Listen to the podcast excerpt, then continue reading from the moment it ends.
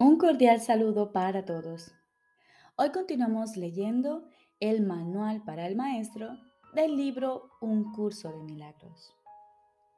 Decimos sexta parte. ¿Cómo debe pasar el día el Maestro de Dios?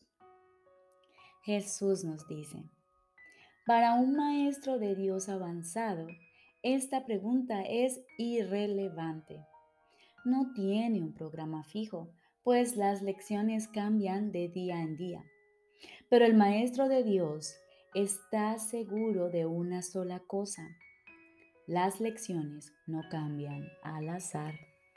Al darse cuenta de esto y entender que es verdad, el maestro descansa contento.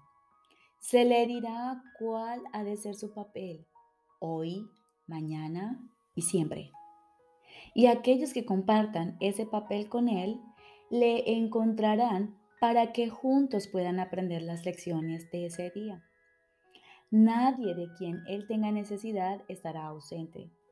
No se le enviará a nadie que no tenga un objetivo de aprendizaje ya establecido y que pueda aprender ese mismo día. Para el maestro de Dios avanzado, esta pregunta es por consiguiente superflua. Ya la planteó y ya se le contestó y él se mantiene en continuo contacto con la respuesta. Ya lo tiene todo y ve desplegarse ante él, seguro y libre de obstáculos, el camino que tiene que recorrer. Pero ¿qué ocurre con aquellos que todavía no han alcanzado la certidumbre que él posee? Esos aún no están listos para una falta de estructura así. ¿Qué es lo que tienen que hacer para aprender a entregarle el día a Dios? Hay algunas reglas generales a seguir, aunque cada cual debe usarlas a su manera como mejor pueda. Las rutinas, como tales, son peligrosas porque se pueden convertir fácilmente en dioses por derecho propio y, amenazar los mismos objetivos para las que fueron establecidas. Se puede decir, por lo tanto, que en términos generales es mejor comenzar el día bien. Siempre es posible, no obstante, comenzar de nuevo, si no se comenzó debidamente. Con todo, es obviamente ventajoso comenzarlo bien y de esta manera ahorrar tiempo. En un principio es aconsejable pensar en función del tiempo, aunque este no es de ningún modo el criterio esencial. Probablemente es el más fácil de observar al principio. Inicialmente se hace hincapié en ahorrar tiempo, que si bien sigue siendo importante a lo largo de todo el proceso de aprendizaje y pues se recalcará cada vez menos. De entrada, podemos decir con seguridad que el tiempo que se dedica a comenzar bien el día ciertamente ahorra tiempo. ¿Cuánto tiempo debe emplearse en ello? Eso depende del mismo Maestro de Dios, quien no puede adjudicarse a sí mismo ese título hasta que haya completado el libro de ejercicios, ya que estamos aprendiendo dentro del marco de este curso. Pues de haber finalizado las sesiones de práctica más estructuradas contenidas en el libro de ejercicios, la necesidad individual será el factor determinante. Este curso es siempre práctico. Puede ser que el Maestro de Dios no se encuentre en una situación que sea conducente a pasar unos minutos en un estado de quietud nada más al despertarse. Si este es el caso, que recuerde tan solo que su elección es pasar un rato con Dios lo antes posible y que lo haga. La cantidad de tiempo que dedique a ello no es lo más importante. Uno puede fácilmente pasarse una hora sentado inmóvil con los ojos cerrados y no lograr nada. O bien, con igual facilidad, dedicarle a Dios solo un instante y en ese instante unirse a Él completamente. Quizá la única generalización que puede hacerse al respecto es la siguiente. Dedica un rato, lo antes posible después de despertarte, a estar en silencio. Y continúa durante uno o dos minutos más después de que haya comenzado a resultarte difícil. Probablemente descubrirás que la dificultad disminuye y desaparece. En caso de no ser así, ese es el momento de parar. Por la noche se debe seguir el mismo procedimiento. Tal vez tu periodo de sosiego deba ser temprano en la noche, si no te es posible hacerlo inmediatamente antes de irte a dormir. No debes hacerlo acostado. Es mejor estar sentado, en cualquier postura que prefieras. Habiendo contemplado el libro de ejercicios, seguramente habrás llegado a algunas conclusiones al respecto. Si te es posible, un momento apropiado para dedicárselo a Dios es justo antes de irte a dormir. Esto pone a tu mente en un estado de reposo y te aparta del miedo. Si te resulta más conveniente hacerlo más temprano, asegúrate al menos de no olvidarte pasar un rato aunque solo sea un momento en el que cierras los ojos y piensas en Dios. Hay un pensamiento en particular que debe recordarse a lo largo del día. Es un pensamiento de pura dicha, de paz, de liberación ilimitada. Ilimitada porque todas las cosas se liberan dentro de él. Crees que has construido un lugar seguro para ti mismo Crees que has forjado un poder que te puede salvar de todas las cosas aterradoras que ves en sueños, pero no es así. Tu seguridad no reside ahí. A lo que renuncias es simplemente a la ilusión de que puedes proteger tus ilusiones. Ese es tu temor y solo ese.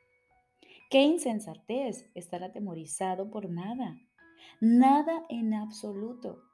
Tus defensas son inservibles mas tú no estás en peligro. No tienes ninguna necesidad de ellas. Reconoce esto y desaparecerán. Y solo entonces aceptarás tu verdadera protección. Cuán fácil y tranquilamente transcurre el tiempo para el Maestro de Dios que ha aceptado su protección. Todo lo que antes hacía en nombre de su propia seguridad ha dejado de interesarle. Ha puesto que está a salvo y sabe que lo está tiene un guía que no le ha de fallar. No es necesario que haga distinciones entre los problemas que percibe porque aquel a quien acude reconoce que no hay grados de dificultad en su resolución. Estar tan a salvo en el presente como lo estaba antes de que su mente aceptase las ilusiones y como lo estará cuando las haya abandonado. Su estado no cambia con la ocasión o con el lugar porque todas las ocasiones y todos los lugares son uno para Dios. En esto reside su seguridad. No tiene necesidad de nada más.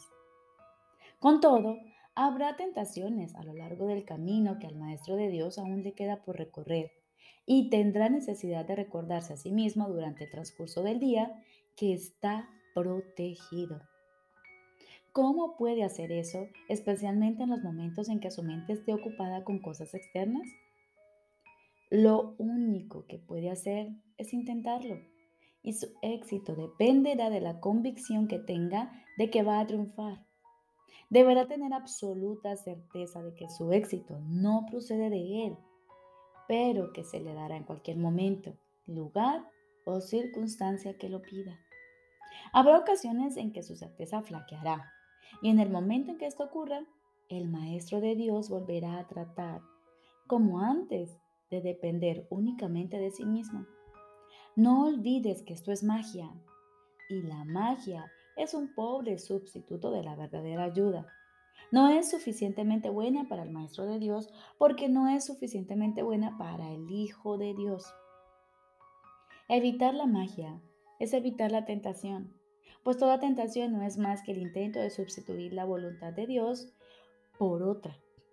Esos intentos pueden parecer ciertamente aterradores, pero son simplemente patéticos. No pueden tener efectos, ya sean buenos o malos, sanadores o destructivos, tranquilizadores o aterradores, gratificantes o que exijan sacrificio. Cuando el Maestro de Dios reconozca que la magia simplemente no es nada, habrá alcanzado el estado más avanzado. Todas las lecciones intermedias no hacen sino conducirle a este estado y facilitar el que este objetivo esté más cerca de reconocerse, pues cualquier tipo de magia, sea cual sea su forma, es simplemente impotente. Su impotencia explica por qué es tan fácil escaparse de ella. Es imposible que lo que no tiene efectos pueda aterrorizar. No hay nada que pueda sustituir la voluntad de Dios. Dicho llanamente, a este hecho es al que el Maestro de Dios dedica su día. Cualquier otro sustituto que acepte como real tan solo puede engañarle. Mas está a salvo de cualquier engaño si así lo decide. Quizá necesite recordar, Dios está conmigo. No puedo ser engañado. Quizá prefiera usar otras palabras o solo una o ninguna. En cualquier caso, debe abandonar toda tentación de aceptar la magia como algo verdadero y reconocer que no solo es aterradora, ni pecaminosa, ni peligrosa, sino que simplemente no significa nada. Al estar arraigada en el sacrificio y la separación, que no son más que dos aspectos de un mismo error, el Maestro de Dios elige simplemente renunciar a todo lo que nunca tuvo y a cambio de ese, entre comillas, sacrificio, se le restaura el cielo en su conciencia. ¿No te gustaría un intercambio así? El mundo lo haría gustosamente si supiera que se puede hacer. Los maestros de Dios son los que deben enseñarle que sí se puede. Y por lo tanto, su función es asegurarse de que ellos mismos lo hayan aprendido. No hay otro riesgo durante el día excepto el de poner tu confianza en la magia, pues solo eso conduce al dolor. No hay más voluntad que la de Dios.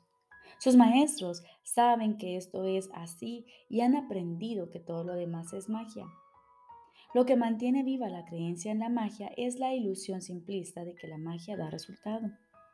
Los maestros de Dios deben aprender a detectar las diversas formas de magia a lo largo de todo su entrenamiento, cada día y cada hora, e incluso cada minuto y cada segundo, y a percibir el hecho de que no significa nada. Cuando se las deja de temer, desaparecen, y así se vuelve a abrir la puerta del cielo, y su luz puede volver a irradiar sobre la mente que se encuentra en paz.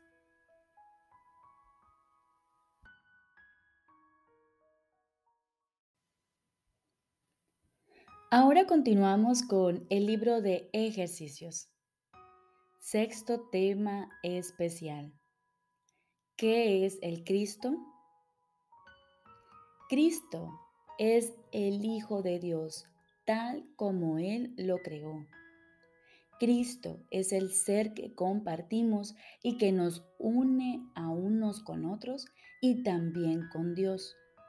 Es el pensamiento que todavía mora en la mente que es su fuente. No ha abandonado su santo hogar ni ha perdido la inocencia en la que fue creado. Mora inmutable para siempre en la mente de Dios.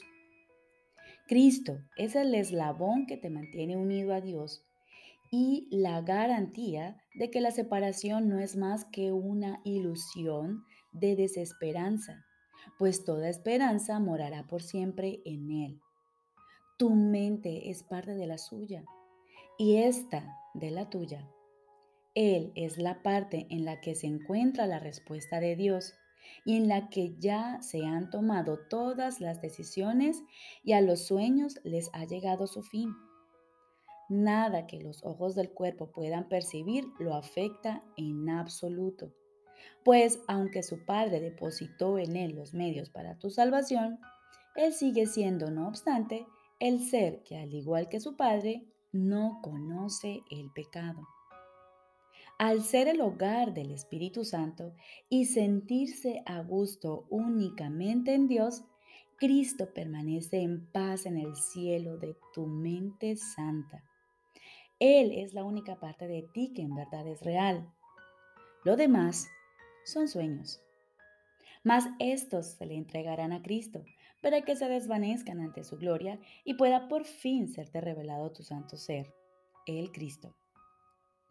El Espíritu Santo se extiende desde el Cristo en ti hasta todos tus sueños y los invita a venir hasta Él para que puedan ser transformados en la verdad.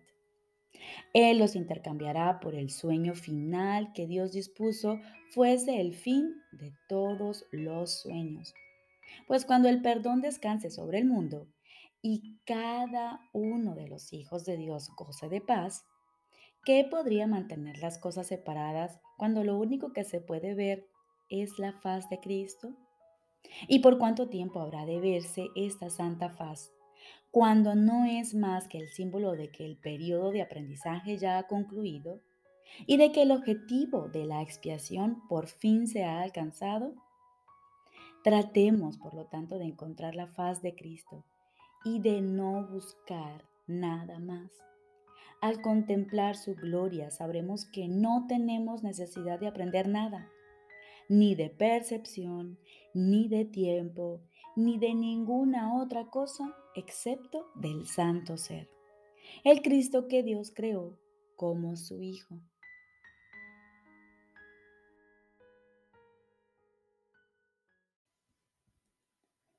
Lección número 274. Este día le pertenece al amor. Hoy no tendré miedo de nada. Este día le pertenece al amor. Hoy no tendré miedo de nada. Padre, hoy quiero dejar que todas las cosas sean como tú las creaste y ofrecerle a tu Hijo el honor que se merece por su impecabilidad, el amor de un hermano hacia su hermano y amigo. De ese modo soy redimido y del mismo modo, la verdad pasará a ocupar el lugar que antes ocupaban las ilusiones. La luz reemplazará toda obscuridad y tu Hijo sabrá que Él es tal como tú lo creaste. Hoy nos llega una bendición especial de aquel que es nuestro Padre. Dedícale a Él este día y no tendrás miedo de nada hoy, pues el día habrá sido consagrado al amor. Y entonces aguardamos en silencio y nos disponemos a escuchar su palabra, ese mensaje de amor de nuestro Padre. Estoy seguro de que Él te hablará y de que tú le oirás.